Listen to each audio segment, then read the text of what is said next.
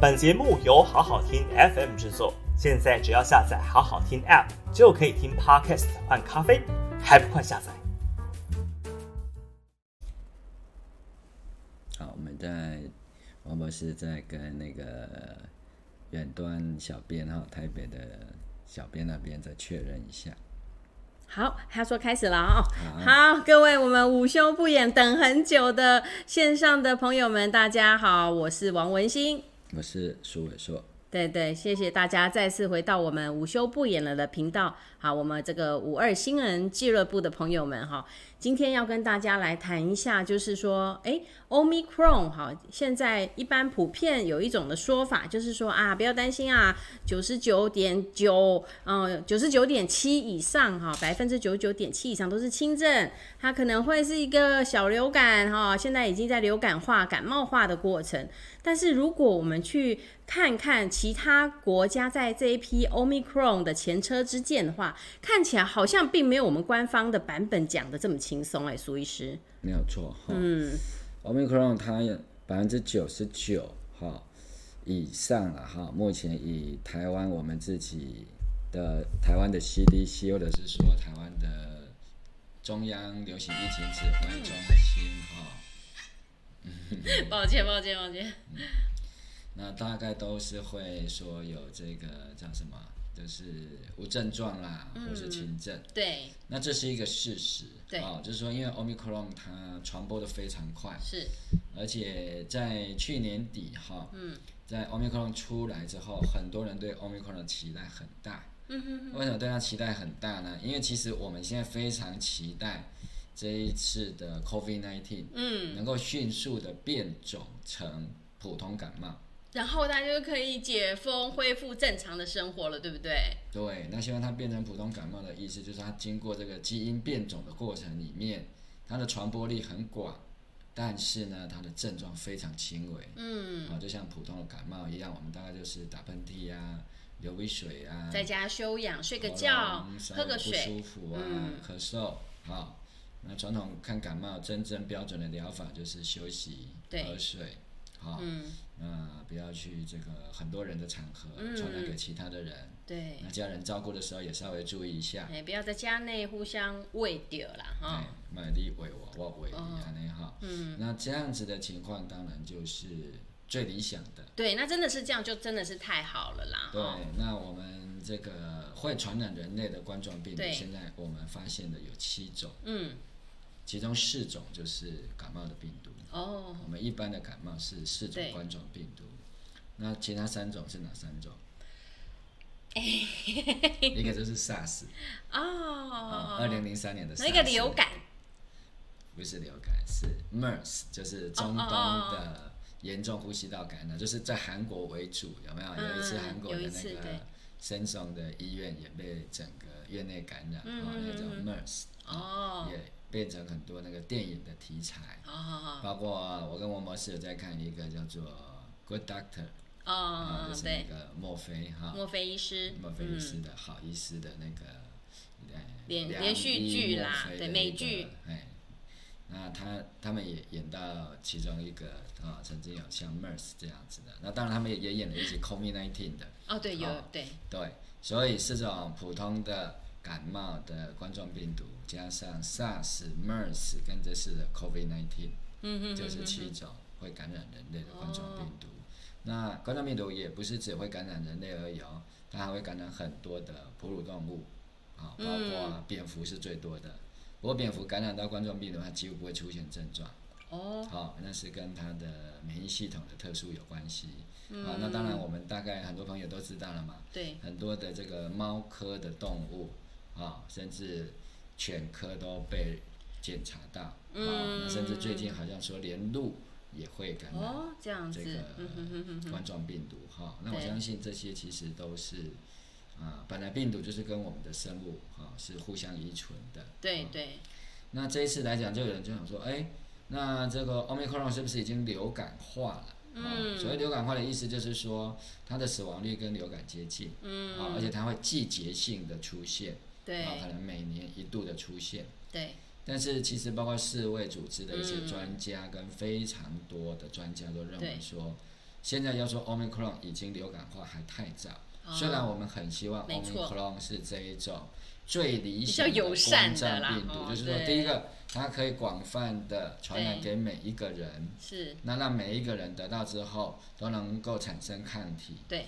啊，而且在产生抗体的这个过程，身体引发的免疫反应，嗯，不会让我们有太严重的并发症，嗯哼，啊，就是说病毒在侵入我们的活细胞，对，在复制的过程里面，跟我们的免疫系统不要打仗打得太厉害，对，啊，可以和平共存，嗯，那如果是这样子的话，啊，那身体就很快，那病毒也得到它要得到的，嗯，就是存活、复制，然后再感染给其他另外一个人。对，这样子是稍微比较相安无事啦。哦、对，就是以感冒病毒来讲，大概就是这样的一个情况。是啊，那除了后来有一些就是比较年纪大的长辈，嗯，啊，或者本来就是有一些免疫疾病或者是慢性疾病啊的患者，他感冒之后，他可能会出现一些其他的后续的并发症。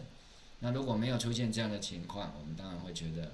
感冒嘛，就休息一下。嗯，如果 Omicron 真的就是这个最理想的啊、哦，这次 COVID-19 的病毒的一个我们叫做 SARS-CoV-2。嗯、哦、，COVID-1 就是原来 SARS 那一只病毒。对。啊、哦，那 SARS-CoV-2 的话，那就很理想啦。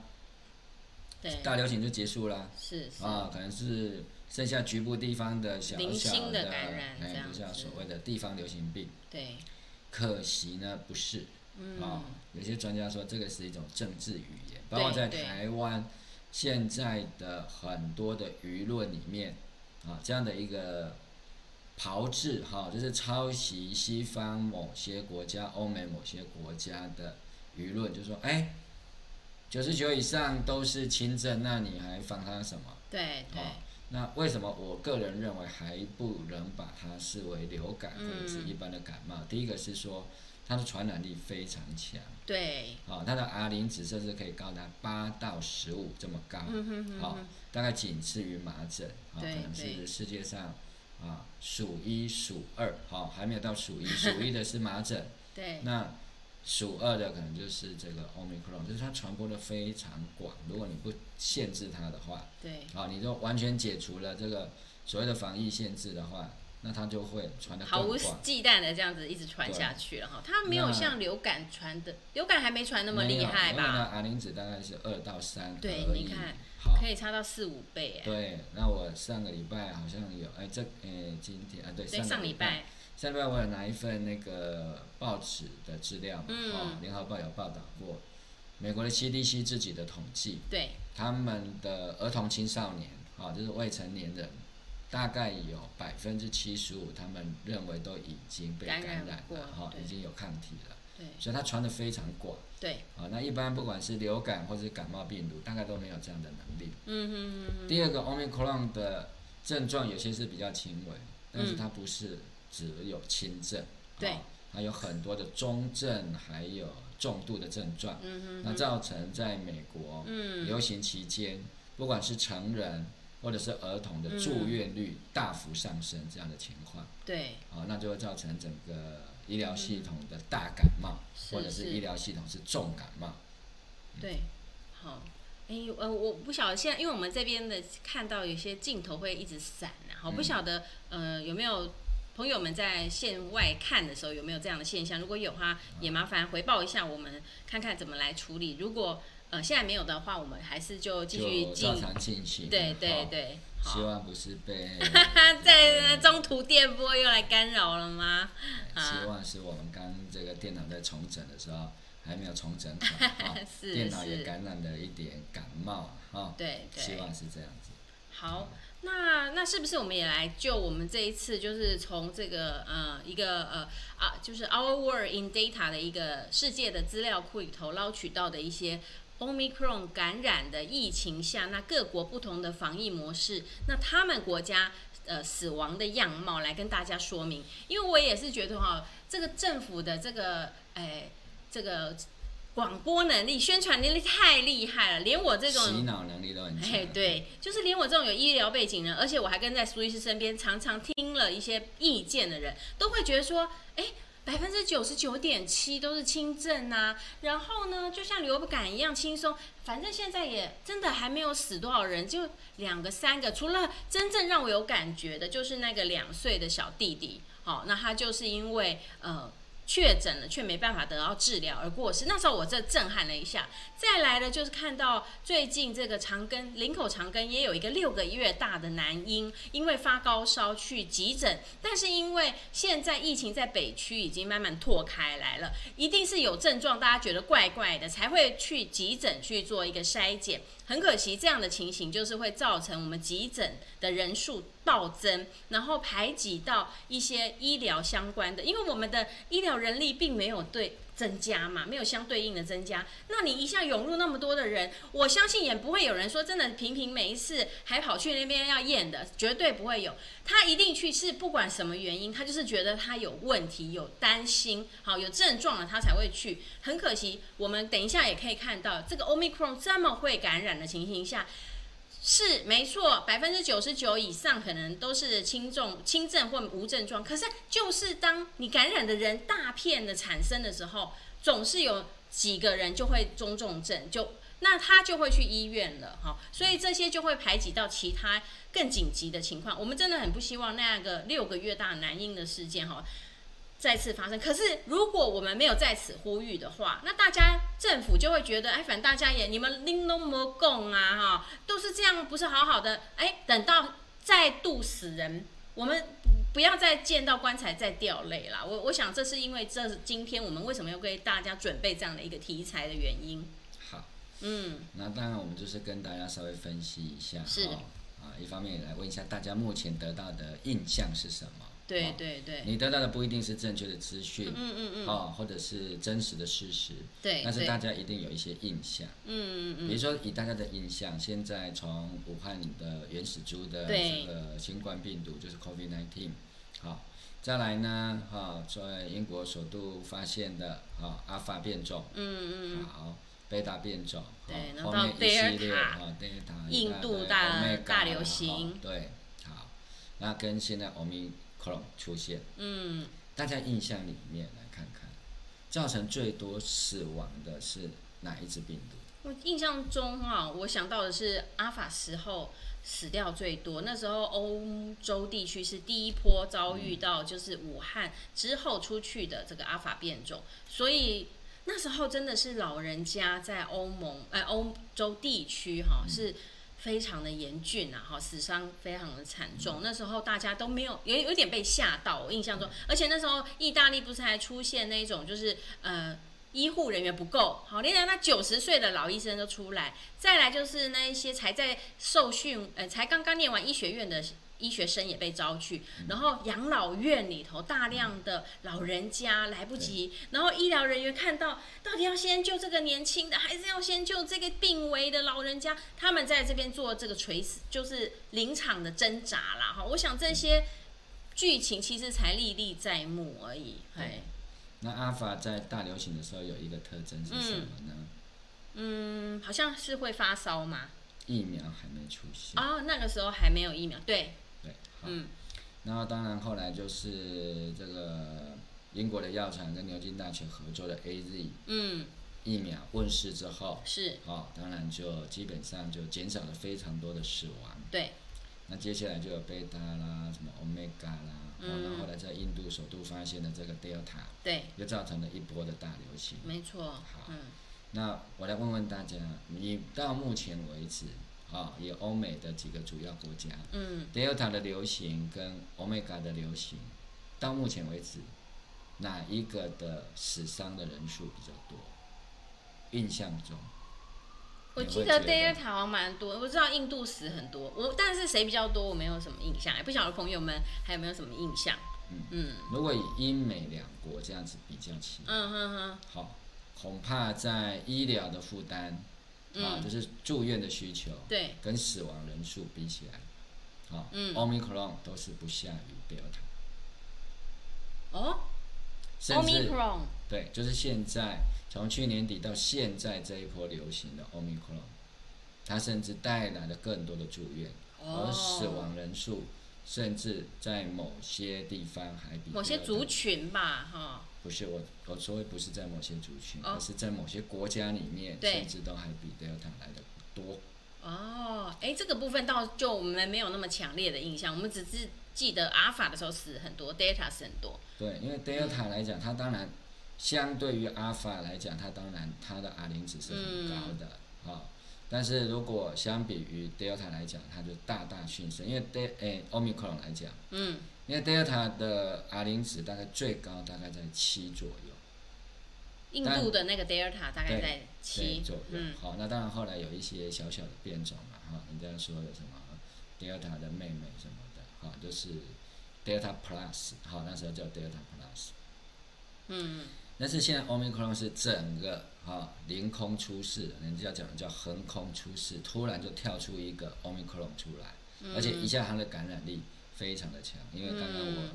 提到就是说有报告指出，他的 R 零值大概是八起跳，嗯嗯，甚至到测出来到十五这么高的，对，所以它完全是另外一个等级的，对，啊，因为。我们一般讲这个拳击手的那个量级上面，嗯，啊，Delta 啊，跟这个所谓的现在正在流行的 Omicron 完全是不同量级的，嗯嗯嗯嗯嗯。那 Omicron 当然是因为它的感染力非常强，所以你会觉得，如果你用百分比去算，就说，哎。这个疾病没什么嘛，嗯，百分之九十九都是无症状跟轻症啊，轻症啊，嗯，问题就是说它的传播力太可怕，它会传染到非常多的人，在很短的时间，对不对？对，嗯、哦，而且就因为有那么多的无症状，所以它的传播的预防更困难。哦，嗯、哦，在早期第一代叫 SARS 的时候，对，虽然它这个。被传染到了非死即伤，是，可是它其实要传播有点困难。是第一个，嗯，啊，它会引发几乎每一个都会发烧，细胞激素风暴这样子，对，因为它的抗原性太强了，几乎，而且它的免疫逃脱的那个能力也很差，对，所以几乎都会短兵相接，然后就肉搏战，所以发烧几乎是接近百分之百，对对，所以你只要有发烧，你大概就可以把它拦下来，对，好，就是国境的管制也比较。甚至那个时候还没有办法马上做快筛跟 PCR 的时候，你用发烧大概就可以拦掉可能百分之九十九以上的入境的个案。对，啊，那现在这个没有了。嗯，好，后面那现在一开始它的发烧的比例就没有说非常高，所以才会是轻症或无症状。你甚至是无症状，对你感到了，你也不知道，嘿，除非有一点真的异于寻常或者比较敏感才会知道。对，啊，这个当然在二零二零年的时候，我们那时候就提出来，因为我们也发现。啊，国外的专家就发现这一次的 COVID-19 的确就是有无症状，嗯，而且也有无症状感染的现象，好，就是无症状感染给无症状，又在感染给无症状这样子，好，甚至他们最高的时候发现有百分之五十以上的传播是由无症状的传染者传出去的，用数学模式可以算出来，是，啊，所以那时候我们就强调要有大量的快筛，大量的筛检。啊，不一定要用快筛，不一定要用抗原的测试。啊，抗原测试现在被称之为快筛。嗯。啊，在家里就可以做的。对。那另外一种就是 PCR 在实验室去实验室去做的 PCR，就核酸检测。对。可以做确诊。对对。那时候就是主张要这样子把所有的病例都把它找出来。嗯。但是现在来讲，啊，在 Omicron 的时候，我们就看到，因为大量都是无症状。啊，比如说以。我的印象啊，哈，好像就是昨天公布的那个将近一万七里面，嗯，有将近一万个是无症状，就是九千个人以上，哈，他是无症状，哈，就是将将近一半是没有症状的。那他怎么被发现？是刚好是被框到了。嗯，对啊，就所谓的亲密接触者哈，哦，对对对，或者是说我们因为现在不能随便验了，没事不能验了。对，我们现在民众也知道嘛，在家里如果说你一个人确诊，大概家里的人有快筛都会想赶快验一下，确认一下。好，那即使你没有验的话，那么卫生局一九二二接到通报，哈，也会来要求，哈，全部都要做这个框列的一个测试，哈。嗯。那所以这样的情况下。抓到的就这么多了，那没抓到的我才会更多。嗯。对呀，啊，他无从知晓嘛，因为我们如果没症状，没有怎么样，嗯，根本不会刻意，也现在也没有试剂让我们去验了。对，嗯，好，那所以在前一波的 Delta 流行，至少在我们东亚地区哈，或者是包括南半球的澳洲跟纽西兰，对，其实都相对风平浪静啊。最大的原因是说，第一个我们已经做了很多的所谓的非药物的介入，就是 NPI，对。再来就是已经打了很多的疫苗，嗯，啊，所以打了很多，嗯嗯。但是在这一波的 Omicron，不管是香港啦，嗯，啊，韩国啦，对，日本啊，甚至。以往都被视为防疫模范生的纽西兰，对，好、哦，这次也是，就是大大的流行起来，是、哦，所以这个部分是我们要特别注意的，哦，那我们接下来当然就想说来跟王博士一起讨论一下，就是说，那在这一波里面，既然 Omicron 会死掉这么多的人，嗯、对，啊、哦，感染的人当然更多啦，是、哦，但是死掉这么多的人。那台湾呢？台湾在去年的五月那一波是阿尔法嘛？对、哦。那也有一些小小的 Delta，但是很快就被被压制住了，哦、对。房山那两个村子是。但是这一波 Omicron 进来之后，哈、哦，那 Delta 那一波我们的死伤是非常少的，主要是阿尔法哈，以这个万华跟板桥哈、哦嗯、这一带哈，哦、对，双北这一带是最多。那去年哈，我们非常伤痛的就是有八百多位嗯。的我们的国人。哈，因为感染到 COVID-19 嗯，哈就过世了。是，但是八百多人已经让我们觉得是难以承受的重量。嗯嗯，那翁博士要不要告诉我哈嗯，告诉我们大家了哈，不是告诉我哈，你已经告诉过我了，就是说我们这一波里面您大概。啊，以目前的数据推估，对台湾到底会有多少人在这一次 Omicron 里头，就是我们这次讲叫预知死亡机制，会有多少人过世呢？呃，先跟大家讲结论的话哈，就是说我们透过这个呃网站上的资料库，就是叫 Our World in Data 的资料库里头哈，去捞到的资料，如果做一个试算，做初步的推估呢，大概很有机会哈是会大于一万人。在这边，好，那这个一万人是怎么来的呢？哈，当然我们也是有一些根据，好来做一个推估啦，哈，就是主要是因为哈，呃，我们现在来比对的呢，就是有三个国家啦，就是一个叫做纽西兰、南韩，好，跟香港，好，那这个这三个地方刚好也在前一波比我们早呢，先经过了一波 Omicron 的这个侵袭，哈，那如果呢，我们把这个我们可以从资料库里头哈，从二零二一年的十二月一号好到今年的四月三十号，因就是这一波日期就是主要是 Omicron 主导的感染。好，那在纽西兰找到呢有六百五十八人死亡。好，那在这个南韩是一万九千零八十九人。好，那如果是香港的话是九千零八十五人。但是因为这三个地方呢，他们的防疫措施是不一样的哈，然后人口数也不一样。那如果说我们就想，如果是纽西兰的防疫模式哈，但是它要是更也校正回我们台湾的人人口数的话，哈，两千三百万人人口的话，那这样子就会变成有两千九百八十五人在纽西兰染疫死亡，好。这是因为他们的人如果人口数跟台湾一样的话，对对，是用这样的理这样的方式去做推估。那南韩我们来看看，南韩虽然是死了快两万人，但是它人口比我们多啊。那如果就校正回我们台湾的人口的话呢，大概是八千六百零五人，好，会在 Omicron 死亡。那香港的话，我们也知道他们疫情非常严重，校正过后呢，就会得知是两万八千五百九十六人，快三万人在这一批这个 Omicron 中死亡哈。因为这这三地呢是完全不一样的这个防疫的策略和模式哈，所以他们的结果也会不一样。那我们只是把这个呃每一种的模式。换算成，如果他们也是跟我们一样，台湾这么多人，两千三百万人呢，那可可能的会死亡的人数，那所以我们是会觉得，台湾的死亡是可能会介于南韩跟香港的死亡人数之中，哈，那南韩是大概八千多嘛，哈，那香港的话是快三万，那为我们，所以我们觉得有非常大机会会大于一万人在这一波 Omicron 中死亡，那为什么我们会这样推估呢？最重要还有一个因素呢，就是在于这三地哈，第三剂长辈们有打的这个疫苗的覆盖率呢，在纽西兰跟韩国呢，他们都是八九成以上，大于八十岁以上的老人家都打满了三剂啦，哈。那如果是香港，我们就知道他们蛮严重，他们只有十六 percent，好，十六 percent 的人有注满三剂哦，就是指老人家、老老人。那如果是台湾的话，依照我们是七十五岁以上的资料显示，是不到六成的人打了三剂。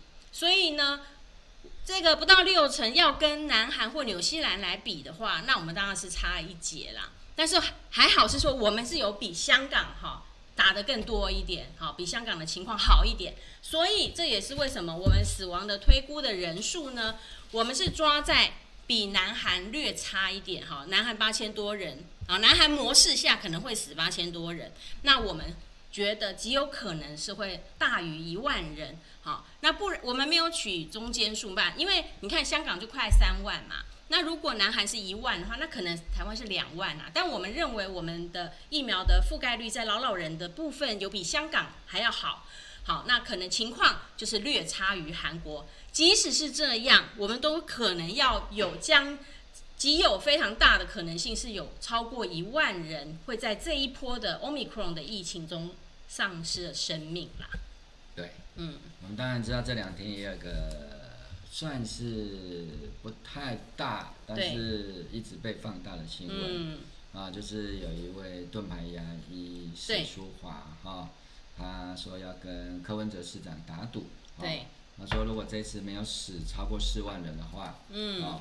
那是不是拿四百万出来赌了啊？哦。嗯、那我是觉得人命不要拿来打赌了，啊、嗯，因为这次其实会有这么大的一个问题，就是我们的中央政府啊、在赌运气，但是赌的不好，就是台湾人民的命对。被赌掉了，对，嗯，那当然我们觉得台湾啊、哦，其实我看那个。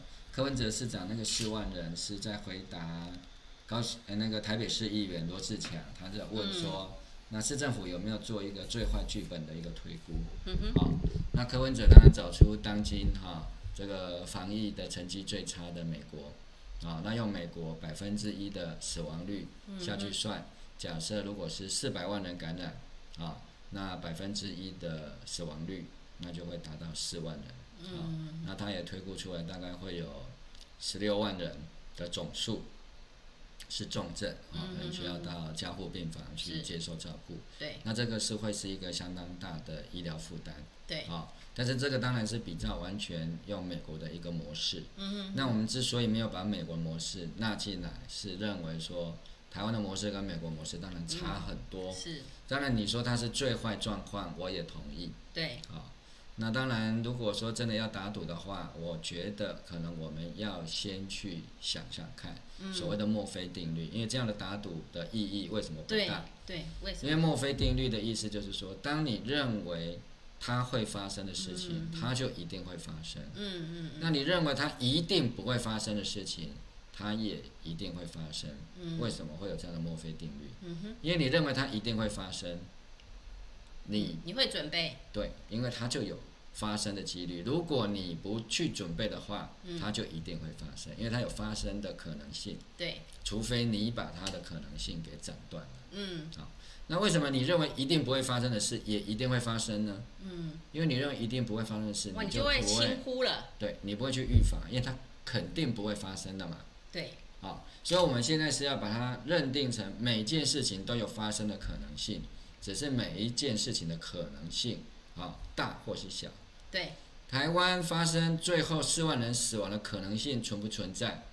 我觉得我们不能够否认它有存在的可能性。嗯、但是目前，你不作为就有可能啊。对，目前看起来是微乎其微，因为我们不可能不作为。对、嗯，就算政府不作为，我们民众都很会作为的。啊，那台湾人的这个自我防疫的方式都蛮强。对，跟美国人也不一样。对啊，文化价值啊都不一样啊，个人主义的这个状况通通都不一样。嗯，所以我觉得要像美国那么惨的几率真的不高啊。嗯，那这个盾牌牙医史书华，嗯、当然他说要拿这个最不可能成立的来赌，嗯、我当然知道他觉得他胜算很高了。是啊，胜算很高。这种赌赢有什么高兴的？我真的不懂哎。我们说出这个数字，并不是所谓唱衰，也不是来这边剧赌的，而是说，如果你有最坏剧本，你有没有一些打算？好，那当然，这个最坏剧本最好不要发生啊。但是减灾。好，让他不要死那么多。好，中度啊、比较轻度的剧本，我们准备好了没有？是这样的一个心态，怎么是来吹捧或者是嘴巴耍嘴皮子呢？我我真的觉得说，难道你们没有办法做一个医生，在在防灾的角度、这个医疗的角度上面提出有建设性的建议吗？这个是政治，这是选区，这是因为陈时中要选台北市长。所以护航，所以现在必须要把柯批给打扁，打黑了，这是必要的。这个其实跟医不医师啊，科不科学，专不专业，一点关系都没有。哦、因为陈时中目前因为这一波的疫情，民调掉得非常严重，嗯、甚至也有人认为说他大概要选台北市长的机会几乎没有了。啊、哦，我们不敢说一定没有。对，啊啊、哦，所以这个当然就这个是政治，这个其实无关于专不专业。所以柯批当然不用跟盾牌雅玉去做打赌，因为这个是一个政治上面的手段而已，只是要去转移焦点。对，啊，甚至这就是一个所谓的定锚效应。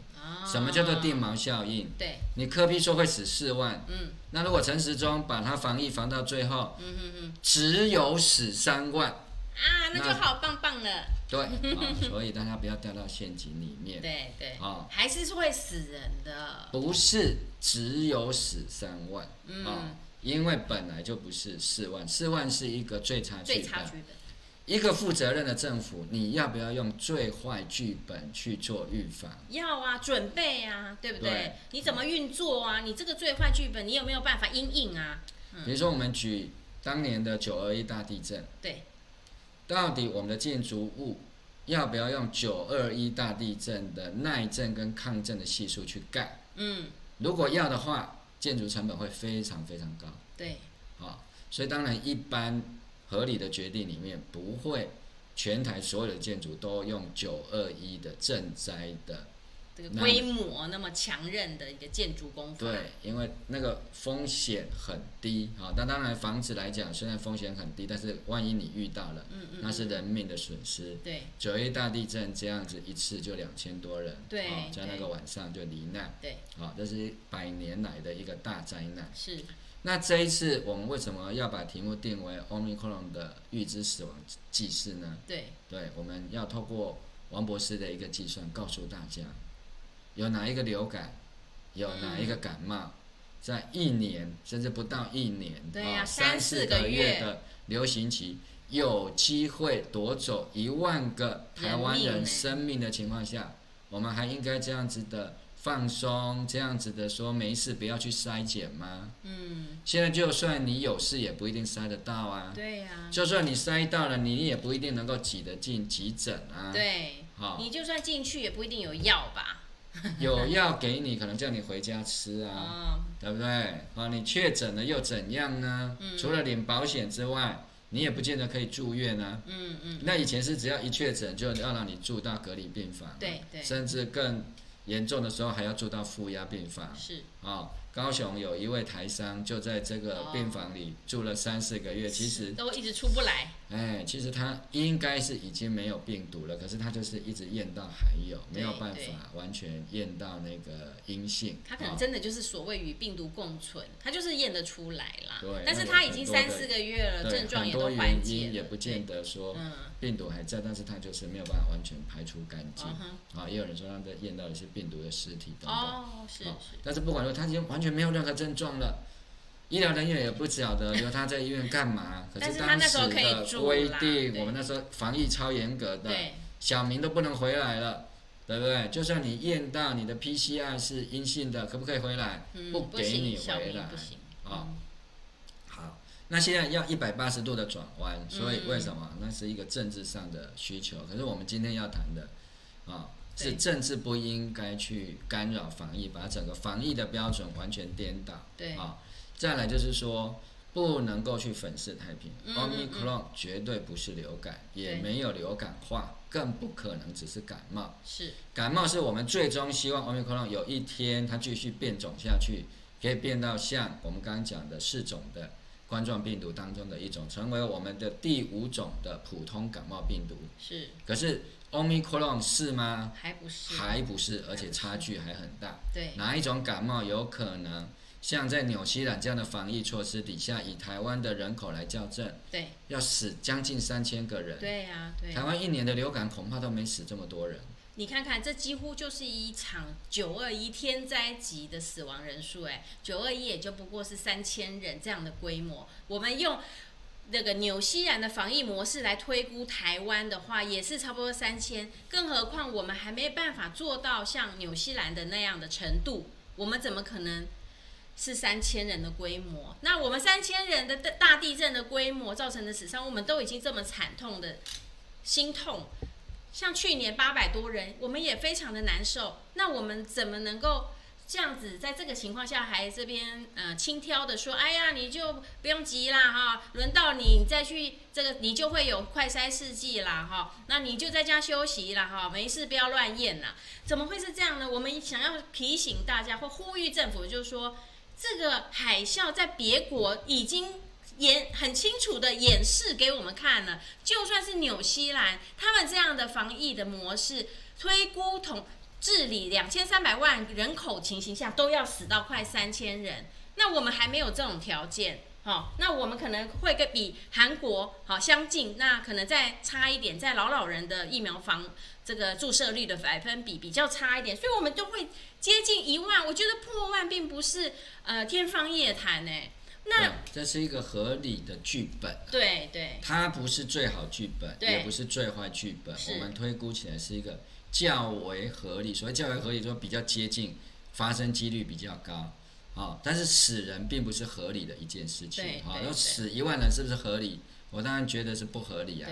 啊，凭什么要牺牲？如果我们在三月的时候愿意把三级警戒拉起来，对对，啊，再守得紧一点，对，愿意封锁，呃，封锁这个国国国境，哈，对，多一点时间，对，然后去让鼓励老人家赶快打一打，想尽一切办法，告诉大家这一波真的很危险，对啊。如果两个礼拜之后是高峰，你现在赶快打一下。两个礼拜高峰起来的时候，你刚好有抗体。对。哦，那现在是政府把它讲得很轻松，嗯，哦，说说说像我们两个这样讲法是在恐吓大家。但是问题是我们来看一下，嗯，哦，原则上不是这样子，是因为有各国的数据。对。哦，那节目的最后，我还要跟大家提醒一下，Omicron 还有一个非常大的问题是它对于青少年还有儿童，特别是小儿的侵袭率相当高，小小孩啊。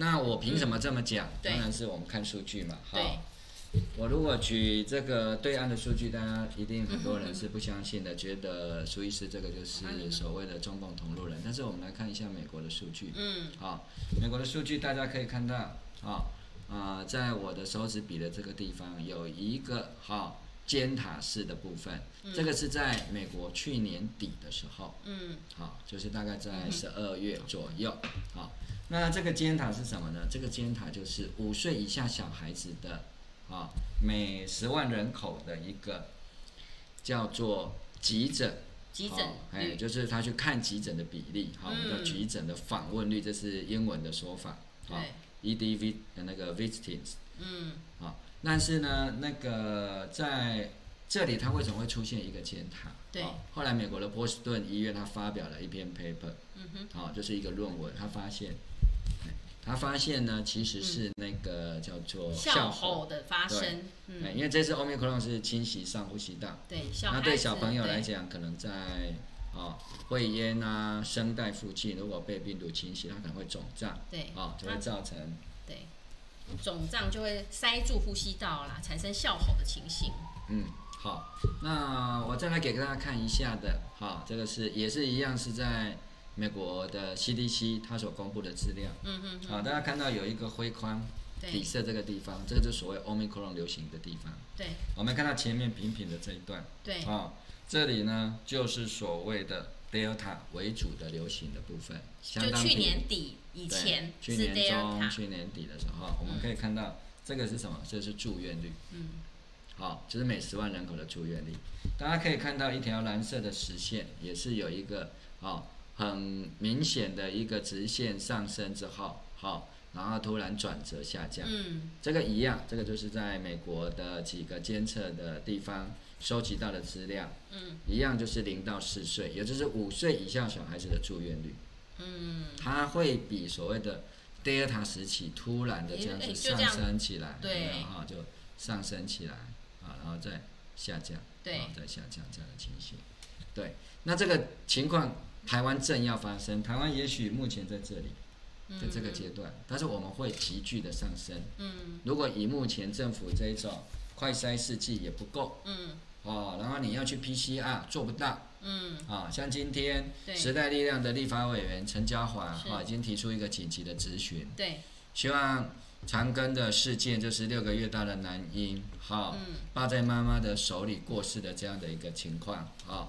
连急救都来不及这样的一个情况，然后让他不要发生，因为急诊现在已经被啊要筛检 PCR 的这个病患哈给占满了，嗯嗯，啊就是说他已经没有办法有足够的人力来看 Omicron 这一次即将啊带来的非常多，特别是四岁以下的小朋友，啊他们的呼吸道的上呼吸道的一个因为。零到四岁的小朋友，特别是六个月以前小朋友，他那个气管非常非常小，对，稍微肿一下就哇，就缩起来，你就是连插管都很对，连插管机会都没有。如果没有在第一时间插管的话，嗯，等到它肿起来，你就没有插管的机会了。哦，我想这个是非常多小小孩的。啊，家长的一个心理的沉痛。对。啊，那因为我们家的小孩在六个月大之前也发生过哮吼，所以我们非常了解那种父母亲的一种焦虑跟害怕。对。啊，那我跟王博士，我们两个还都算是医学院毕业。嗯。啊，那你想想看，如果不是医学院毕业的这样子的一般的绝大多数的家长，啊，那他们心里怎么办？他们怎么？你到医院去，你急诊光挂号你就要排那么长的时间。对对。好。再来就是说，你可能这个诊断之后没有效好，可能就被请回了，在家里自己顾。对。问题是说，如果在一个小时后、两个小时之后，症状才出现呢？嗯。对，当时看诊的时候都还好。对。因为这个风险就是存在嘛。是我们当时看急诊就是这样，半夜去看急诊，就是说还好，就拿药回家。可是三四点的时候，小孩的嘴唇就黑了，所以就只好再赶快急紧紧急去送急诊这样子。对，我们比如说，因为当时我们真的住离医院还算蛮近的。对。我要跟大家报告说，我们那时候如果是抱着小孩用跑步跑过去，还跑得来得及，你就知道我们住多近了。嗯，好。那在这样的一个情况底下，我们都非常的焦虑不安，因为有时候状小孩子的状况是在半夜时候出现。真的，真的。啊，如果说那时候大家睡得比较熟一点，或者是小孩子，我觉得他在睡觉，他也无声无息嘛，就无以为意的话，真的很多遗憾可能会发生。那这一波里面，陈椒华委员他说，一定要在各急诊设立一个所谓的儿童，至少是。啊，五六岁以下儿童的一个急诊通道啊，他不要跟一般的人去排队。对，啊，挂，因为急诊我们都知道，先检伤分裂完，对，啊，符合急诊条件，你还要先去挂号。对，那如果挂号的地方就排五十个，对，你光挂完号，那个时间就已经过去了。对，如果真的到最后没有怎么样，等三个小时也 OK 啊，在美国常常就是这样子啊。对，问题是如果真的他必须要在一个小时内，对。啊，急诊处理的怎么办？对，一开始还看起来还好，可是啊，很短的时间，半个小时、一个小时，急转直下的。嗯，那这样的情况会随着 Omicron 的疫情的发展会越来越多，因为社区里的病毒很多。对，啊，那大人会把病毒带回家给我们的家人，给我们的小 baby。好，那这里我们必须要严正的提出这样子的一个要求。没错，中央疫情流行。啊，中央流行疫情指挥中心一定要去处理啊，急诊的分流啊，跟因应着 Omicron 它侵袭的年龄层不同的这样的一个情况啊，来给予特别的一个处置，不然我想，不管是急诊的工作人员跟家长，很快的这些政治风暴就会再烧上来。嗯，这个时候就不是说再找陈建仁院士，再找盾牌牙医哈，来猛攻科批就可以把政治转移掉，嗯，这不是打赌的问题啦，好，这个不用打赌嘛，因为这个结果就已经已经在这里了。对，美国啊，我还要说我打赌这个一定会发生吗？嗯，不要用打赌的方式，因为一个合理的行政决策不是用打赌的。对，那为什么会这么气急败坏？啊？甚至连柯 P 有没有什么东东都都这样的粗话都出来了？为什么？因为政治压力非常大。对对。啊，对陈时中的压力我知道非常非常大，因为这一次不是只有老老人而已，这一次还有小小孩。好，我们一而再再而三的必须要提出来警告。好。也请我们线上的朋友，嗯、哦，大家把这样的一个讯息传递给你选区的民意代表，对，立法委员也好，市议员或者现在参选人，嗯、对，让他们把这样的一个讯息反映给我们的相关的卫生单位，包括中央的陈时中担任指挥官的单位，好、哦，赶快把适当的管道开辟出来，对，好、哦，那该做快筛的去做快筛，嗯，你现在侯市长也希望能够。快筛代替 PCR 就能够直接做确诊啊，柯市长也是一样啊，他讲的、嗯、这跟流行病学一点关系都没有，就是因为你陈时中到现在为止，你 PCR 的量能就是没办法、啊，你拿不出来嘛，你陈时中告诉我们嘛，你台湾现在 PCR 可不可以一天检验一百万人次嘛？我看三十万都很吃力呀、啊。是啊，哈、嗯，那。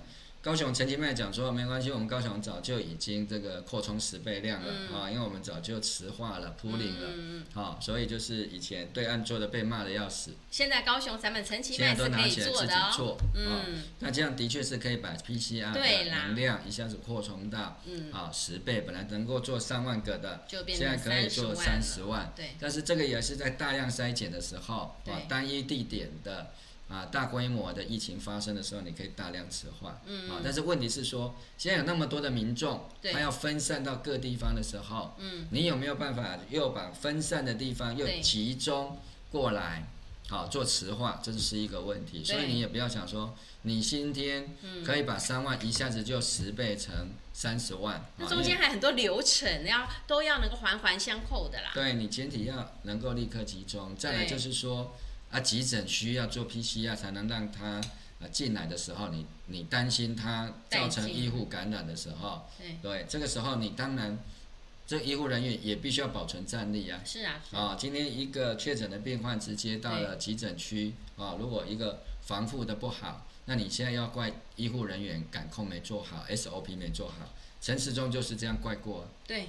啊，嗯。所以在这样的情况底下，我们不厌其烦。好，要来跟大家讲这个预知 Omicron 的死亡记事，对、嗯，就是这样子的一个原因。嗯，那我今天看到也稍微后面也比较多的朋友上线，大概真的大家对这样的一个疫情哈，真的是有很多的一个焦虑跟担心。对，好，那我们必须要告诉大家，这一波真的是一波海啸。没错。那我们希望啊，大家都能够挺住，但是要挺住，很重要的是。陈时中不要只想着台北市长的选举，嗯，啊、哦，不要这么快的侧翼，这么焦急也不需要，对，啊、哦，大家还是在各自的岗位上面，把真正能够减少这次疫情冲击的方式拿出来，嗯，不要科比讲软封城，你们也要骂他，啊、嗯哦嗯，啊，软封城为了什么？软封城就是为了要降低确诊人数嘛，对，确诊人数降低了，住院人数就会降低，住院人数降低了。啊，而且应该说中重症人数就会降低，对，然后住院的需求就会降低，对，死亡人数也会降低，这个就是源头嘛。对，这个就逻辑嘛，你不要让感染人数一下子暴增，你可能就是适时的必须采取一些快闪的措施，包括所谓的诶、哎、短期快速的所谓的三级啊，七到十天左右。好，然后一旦控制差不多，然后再稍微放开，这个好处是什么？就不要让大量的人传人发生啊，因为传多了就是。会有更多的人得到中重症嘛？那你中重症就会需要用到医疗资源，那这样子我们就会累死医护。那我们稍微紧缩一点，大家真的需要共体时间的点就是在这里，不要再拘泥说什么软封城又是大陆用语，软着陆又是别人的用语，这样子好，那都可以，只要你愿意做，你就是赶快适时的就应该要管制人流，好，管制这个内用，让感染的这个数目好传递的这个 Rt 值能够下下降，下降的话，感染人数就稍微缓解，然后让医院能够消化一下这一些呃得病有症状的，甚至我也是觉得陈娇华立伟他提到的这个。针对儿童、青少年，应该算是儿少啦，哈，就是呃，儿尤其是小小孩的部分，在急诊的部分的这个分流专门的通道，因为孩子恐怕没办法等，孩子也没办法讲，哈，孩子有痛苦他说不出来，只有爸妈知道，别人可能不一定在那么忙碌的时候，真的可以面面俱到。我们不要让这种憾事发生。这个儿少专属的轻症园区，哈。这样的特殊儿童青少年专用的这一种大呃轻症照护中心也可以，好，看你们喜欢类医院也可以，让他们有机会在医护专业的帮忙之下度过，而不是这样子放任大家混成一团呐。嗯，啊，那为什么很重要？就是这一条线，没错，这条线是实线是零到四岁的，大家看到这个有一个差距很大的这些虚线啊，或者是这些折线，有没有差距这么大在这里？对。哦，那这个是零到四岁的这么高，它就高出那么多。哦、对，所以就是说，那底下的这边都是五岁以上到十七岁的，所以说五岁以下的小朋友在这一波里面会受到最大的一个冲击。对，未必让他们直接失去生命。对，但是如果急诊不急，有可能会留下一些后遗症。是，好、哦。或者说让孩子跟父母都非常的痛苦，甚至增加住院的一些负担。对，那这样子父母不是也要照顾他们，也会跟他们呃上班也会受到影响啊。对，嗯，好，那还有今天早上那个王博士跟我召开记者会的时候，王博士有提到一个啊免费快筛的一个诉求。是。好，那节目最后我们也请王博士再谈一下为什么您提到这个。免费配送快筛的诉求。对，因为我们知道说，呃，其实民众不会没事想要去筛，他想要去筛的时候，就是他个人主观认为有一些状况，而且或者是他的工作需求非他非筛不可。那我认为，我们认为国家本来就是有一个预算，它可以配给，就是分配每个人在每个礼拜至少有一剂的快筛试剂。好，这是基本款，就是以备于民众真的有状况的时候，他随时手边有个一两剂，好，可以筛一下。那如果这些呢，就不应该再收钱，而且应该要配送到呃，透过各种系统，里长系统也好，呃，社区中心的方式也好，不要再挤到药局去啊购买。啊，这应该是由全国，就是由呃中央政府统一，好，一人一周有一剂。的这个快筛试剂，那如果地方政府，我们就要求我们的，我们可以要求我们自己的县市政府，比如说我住在高雄，我就要求高雄市政府陈其迈，你就是要负责一周给我们一剂快筛试剂的这样的一个额度，好，是让我们做一个弹性的应用变化，因为我这样子，如果真的我。出去上班回来，真的有一些状况，我明天要再出去，我我现在手边没有筛剂呀，好，那你要让人民有一周一剂的这个额度，然后如果你有个别的需求，更多的需求的话，他再用所谓的实名制的方式去药局购买，好，那我觉得这个我们这个防疫的这个预算已经多到非常的多了啦，好，这个筛剂根本不是，这就是一条小钱而已，我觉得也不要再让为了民众为了这个筛剂的问题，好。奔波哈聚集哈，就是每个人基本款一人一周一剂的额度，那有多的你再去购买，我觉得这是算蛮合理的哈。那这样子的话，我们手边有些状况，我们临时可以确认一下，也安心。有状况再去医院，不用我真的有状况，我真的是因为有状况才去的啦，不会有人在这个。当头上还要冒着被感染的风险，只是去凑热闹吗？我觉得说这种话的朋友，这种都大可不必了啦。哈，今天海啸就要来了，这条船快要翻了，大家就是共体时间。共体时间的方式就是，如果你真的有多，那真的很恭喜你。哈，那如果你可以多的要送人也很好嘛。哈，但是我们每个人都应该有一周一季的这样的一个。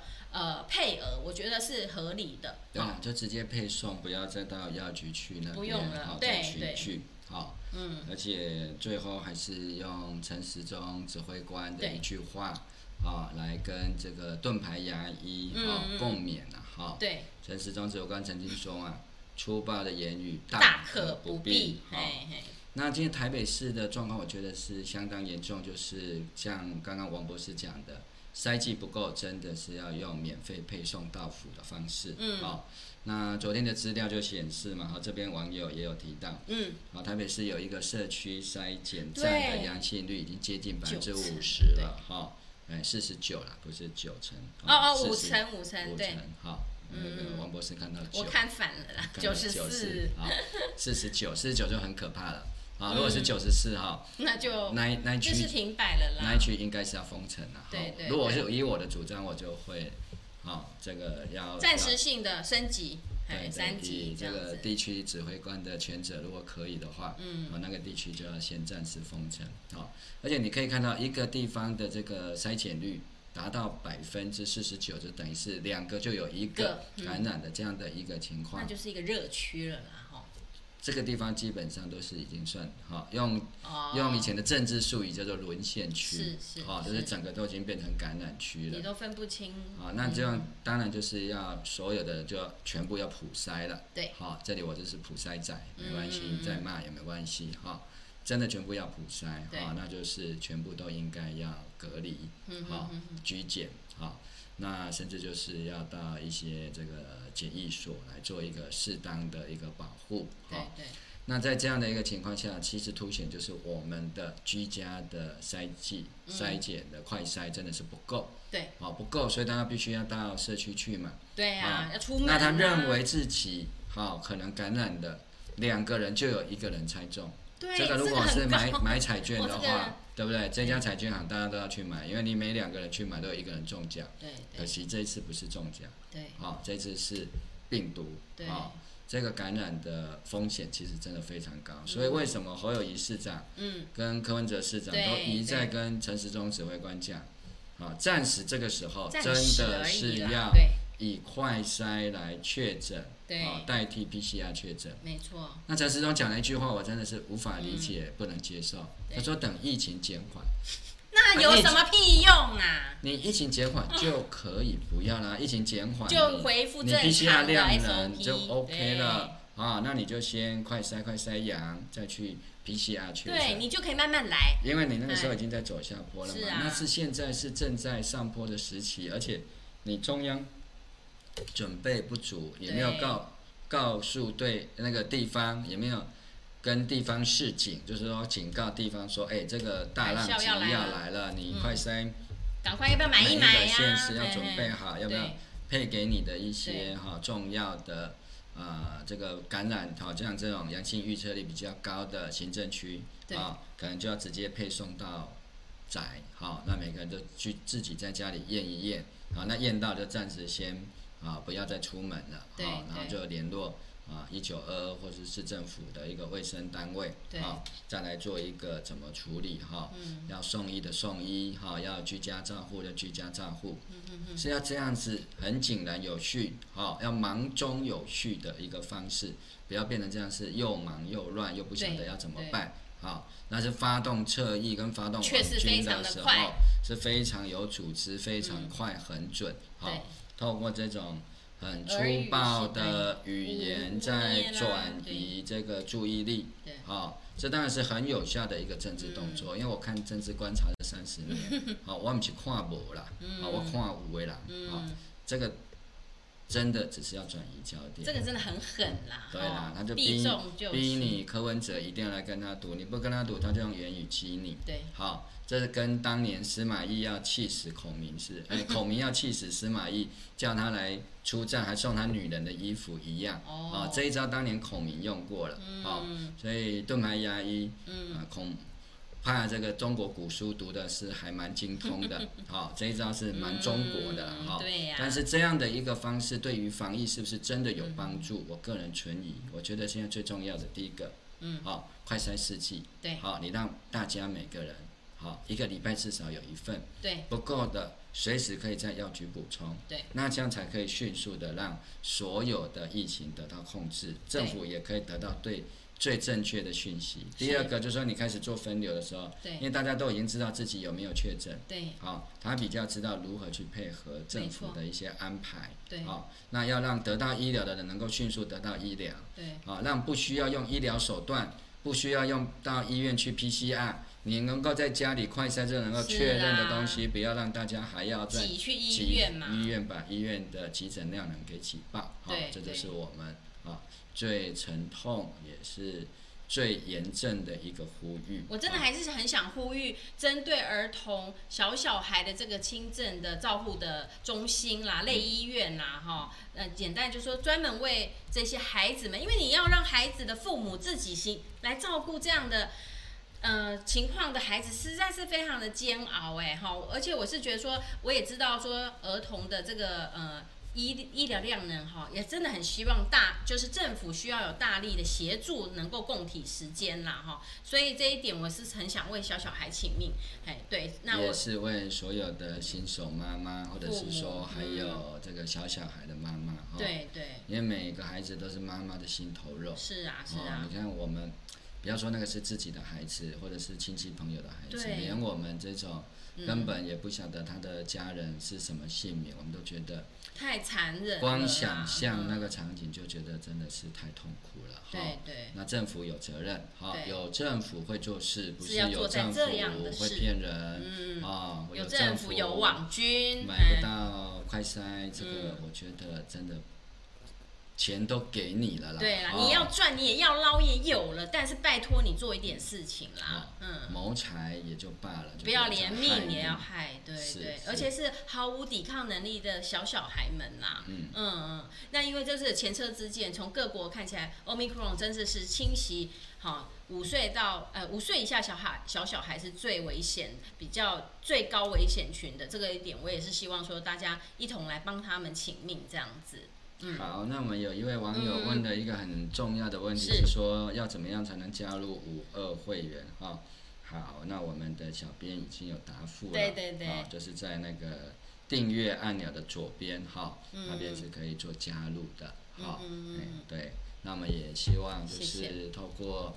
啊，台湾好不容易争取到的民主跟言论的自由，虽然现在已经很限缩了，对，但是我们非常珍惜每个礼拜一中午的这个一点到两点的时间哈、嗯。我跟王博士把我们最新得到的这些疫情相关的讯息，啊，政府的施政里面有哪些问题，啊，官员有哪些施政我们该给予支持的，不是大家都在骂，我们就跟着骂，或者是不敢替他辩解。好，那柯 P 当然我知道。相当多的人对他是有意见，嗯，我对他也不是没有意见，嗯，啊，但是软封城也好，嗯，啊，快筛代替 PCR，嗯，都是当前必须要做的权宜之计，对，啊，这个跟陈建仁院士讲的流行病学一点关系都没有，是因为政府无能，现在已经进到医疗阶段，对，政府没有提前部署，对，啊，如果你要跟我讲流行病学，那我就要问你了。嗯，好，那为什么政府没有提前部署到？对，那怎么也没有让大家知道，预先知道有这样的情形，我们好做准备呀、啊。快筛试剂够，嗯，哦，甚至说你当时提早筛检啊，哎，愿、嗯、意啊、哦，承担政治责任，对，来个短三期，对，好、哦，封个十四天啊、哦，这个餐厅暂时禁止内用，喜宴暂停，八大行业、嗯，我看最大的问题就是得罪不起八大行业嘛，嗯、哦。因为大家都不敢提这么问题嘛，嗯、哦，那反正我最黑的我来讲好了，是是，软封城，大家要改名词也可以啦，心知肚明不敢碰的问题，不是软封城，是大陆用语的问题，嗯，是软封城就不能去八大玩了嘛，对不对？很多男性朋友应该知道我在讲什么。八大行业的金流受到影响了啦，啊，很多人当然。生意呀、啊，哦，这个很多的政商名流也需要八大作为润滑剂嘛，哦，哦对，很多的妥协啊、谈判啊，都在这、哦、人际关系啊、嗯，包括现在在选举，嗯，你没有八大，你要怎么选举？嗯，对不对？我讲这个够老实了吧？嗯，啊、哦，我就一次把它讲破了。对，对，啊、哦，那问题是总不能为了选举。就留留八大，对，啊，因为你八大继续留着，你就不能够把一些防疫的措施往上拉得更严格嘛，对不对？你八大八大照跑，对不对？嗯、啊，你叫家餐厅照唱舞照跳，对，哈、哦，啊妞照泡、嗯，那这样的情况下，你要叫大家不去餐厅内用，不能办喜宴，嗯、对不对？这人民不跟你翻桌才奇怪，嗯，啊，所以就好好啊好啊，那大家就放手，然后就宣传说。我们可能没什么啦，跟他共存啊，全世界都一样啊，嗯、对，对不对？不是啦，不是的，实话还是必须要讲。不是的，连纽西兰这个防疫模范生，嗯、如果以他校正回台湾的人口数，他我们也将死到将近三万人哎，对，嗯、这不是危言耸听，这是已经发生的事情了，就在我们眼前。好，所以今天呢、也许这个题目是比较沉重一点，但是我们认为。呃，这些资讯应该还是要早一点让人民知道，因为所有的健康也是掌握在我们自己的手上的。好，我们知道以后，我们也比较知了解该怎么样去预防。如果我们更知道政府也不太能再为我们做什么的时候，我们知道我们可以要求谁，我们如何自保自己。这就是资讯公开透明的重要性了哈，所以也非常感谢这个我们这个无二新闻俱乐部这个频道哈，有这个机会把这样的消息能够扩散开来，那也很感谢线上的朋友们的支持，好，你们也是我们台湾民主化过程中非常重要的一环，好，现在仅硕果仅存的这些言论的自由的这些平台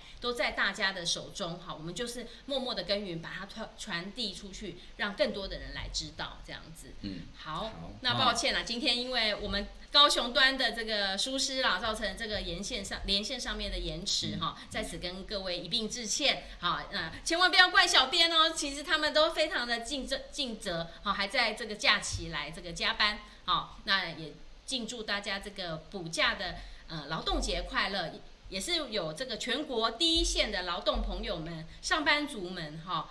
这样子努力工作，其实我们才有所谓的社会静好了哈。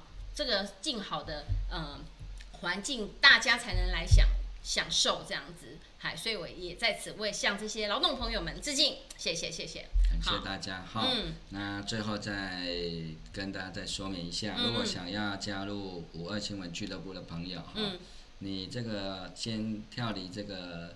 聊天室的时候，你应该可以看到我们五二新闻俱乐部号，它有一个订阅跟加入的部分啊、嗯。那你按订阅，呢就会出现小铃铛让你选择。